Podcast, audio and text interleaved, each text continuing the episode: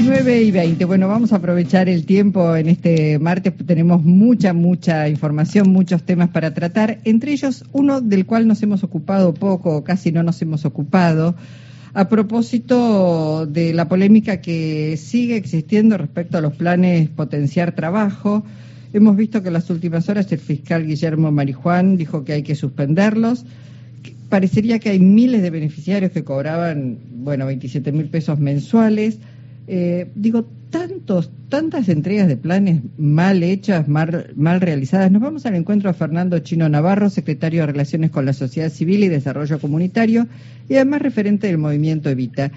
Chino, ¿cómo le va? Jorge Alperín y Luisa Balmaya, saludamos. Un gusto, Luisa, Jorge, buenas tardes, ¿cómo les va? Bien, muy bien. Bueno, eh, un poco queriendo escuchar también qué es lo que tienen para decir los movimientos sociales al respecto de esta, de esta denuncia, de este entrecruzamiento que se ha producido de datos. Primero, comentarles que son controles que el Estado hace desde siempre. Eh, el personal de carrera que se encarga del trabajo informático, de controlar todo tipo de programas, es un personal que viene de gestiones anteriores. Y son controles que se hacen para verificar si el programa se desarrolla, se desenvuelve con, con la corrección o siguiendo las pautas que, dieron origen a dicho programa. En, los últimos meses eh, hubo un intercambio de información entre AFIP y Desarrollo Social solicitado por las autoridades de Desarrollo Social y da la impresión que esa información, más allá de que es veraz, tanto la de AFIP como Desarrollo Social, no está debidamente cruzada, no está cruzada con corrección porque los números que uno escucha y las denuncias que uno escucha no se condicen con la realidad. Porque si no, Argentina este, tendría un problema de personas que están cometiendo una ilegalidad usando planes sociales que no necesitan, pero quiere decir que la pobreza sería mucho menor si todo el mundo es compradora, tiene vacaciones, aeronaves, etcétera, etcétera. No, no, esta no es la realidad.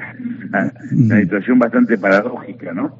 Chino. Eh, eso uno ve y termino con cierta preocupación, después podemos hablar cosas más puntuales, como determinados medios de comunicación, como algunos miembros del Poder Judicial, como algunos políticos opositores, eh, incluso algunos oficialistas de Senos de Récord eh, son muy valientes con los pobres y, bastante timoratos con los poderosos.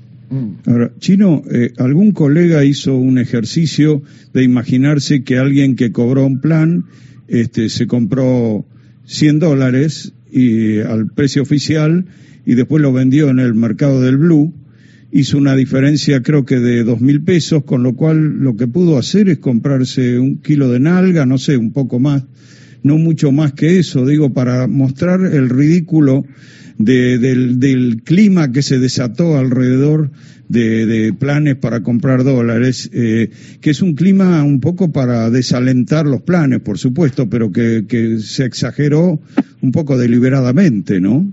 Yo creo que hay una crisis de, múltiples dimensiones que hace que muchas personas con sana intención eh, repitan o digan, me puede tocar a mí también, entre esas personas, cuestiones que no son ciertas, consecuencia de una bola de nieve en cualquier y puede pasar con la política, con lo social, con el deporte, con la salud, cosas que, que empiezan a repetirse y se repiten como grandes verdades.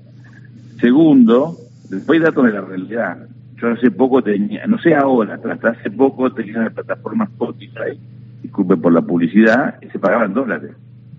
Y usted, la, la plataforma de Netflix, lo mismo. Creo que algunas cuestiones variaron con el tiempo. Pero puede ocurrir, porque esta es información de muchos meses atrás, que ahora está apareciendo la luz. Muchas, una persona haya tenido Amazon o Netflix y haya pagado una aplicación con 4, 5, 6 dólares o que usted le sale que tiene un vehículo y el vehículo es una moto de baja cilindrada, o que tiene una embarcación y lo que usted adquirió o compró es un bote porque se dedica a la pesca artesanal. Por supuesto que estoy dando ejemplos que también puede venir otra persona y decir, bueno, pero hay otros casos. Pues si hay alguna irregularidad se controlará. Eh, si hay algún tipo de inequidad o situación de abuso de alguna persona, de algún grupo de personas, eso se, se, se, ubica, se verifica, se controla y se resuelve. Pero plantear así, a, vuelo de pájaro, suspendamos 250 mil este, Chino, eh, perdón, pero... beneficios sociales, cuando no tenemos, perdón, ni una prueba seria, ni una prueba fehaciente, todo entre cruzamientos, eh, fiscales que emiten opiniones como si hubiesen visto los, los 250 mil casos. Eh, raya lo ridículo. Bueno, pero Laurita, por favor, eh, Graciela Ocaña en el 4, escuchemos lo que dice y después le responde, Chino. Pedimos que en forma urgente esta semana venga a la comisión de Acción Social y Salud, casi el 21% de los planes potenciar trabajo que tienen un patrimonio elevado, que han mostrado una capacidad de ahorro, por ejemplo, comprando dólares, o que están fallecidos, 2.800 personas. Queremos básicamente saber, funcionario que está a cargo de este programa, Emilio Pérsico, maneja una de las estructuras sociales que más planes tiene. ¿Qué le responde a Ocaña? Habla de un 21%. Bueno, está bien, yo puedo hablar de también, a veces pronóstico dice hay 70% porcentaje de lluvia, después no llueve. Eh, primero está bien que se vaya al Congreso a dar la explicación que haya que dar, son cosas distintas. Mm. Que la justicia investigue está bien. Lo que digo, no hacer terrorismo eh, con, la situación que, que por ejemplo, la palabra terrorismo hagan como que no la dije, pues es una exageración mía también que no asustemos más, que no generemos más problemas de lo que ya hay. Usted tiene un, programa social y vive de la changa y de eso, y tiene siete chicos y además o cuatro chicos, dos chicos a cargo y dos y dos nietos, y encima le van a decir que van a atacar el programa social. Un juez o un fiscal, sobre todo un fiscal, sabe que una, él acusa la persona tiene derecho a defenderse, ¿no? Se llama legítima defensa. Después tiene que haber un debido proceso, tiene que hacer la investigación. Bueno, a veces eh, parece difícil en la Bueno, mientras eso ocurre, usted es inocente, entonces no le puede sacarse, es pobre encima del saco de beneficio.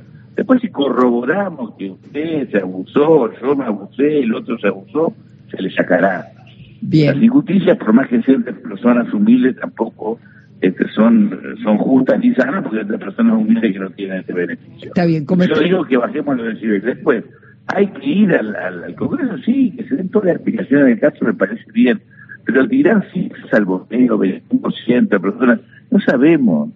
Eh, en vez de discutir la política, la clase dirigente, cómo resolvemos los problemas de la pobreza, eh, cómo eh, buscamos la forma de, a través del trabajo, de inversión productiva, nos ponemos a discutir cuestiones a partir de un cruce que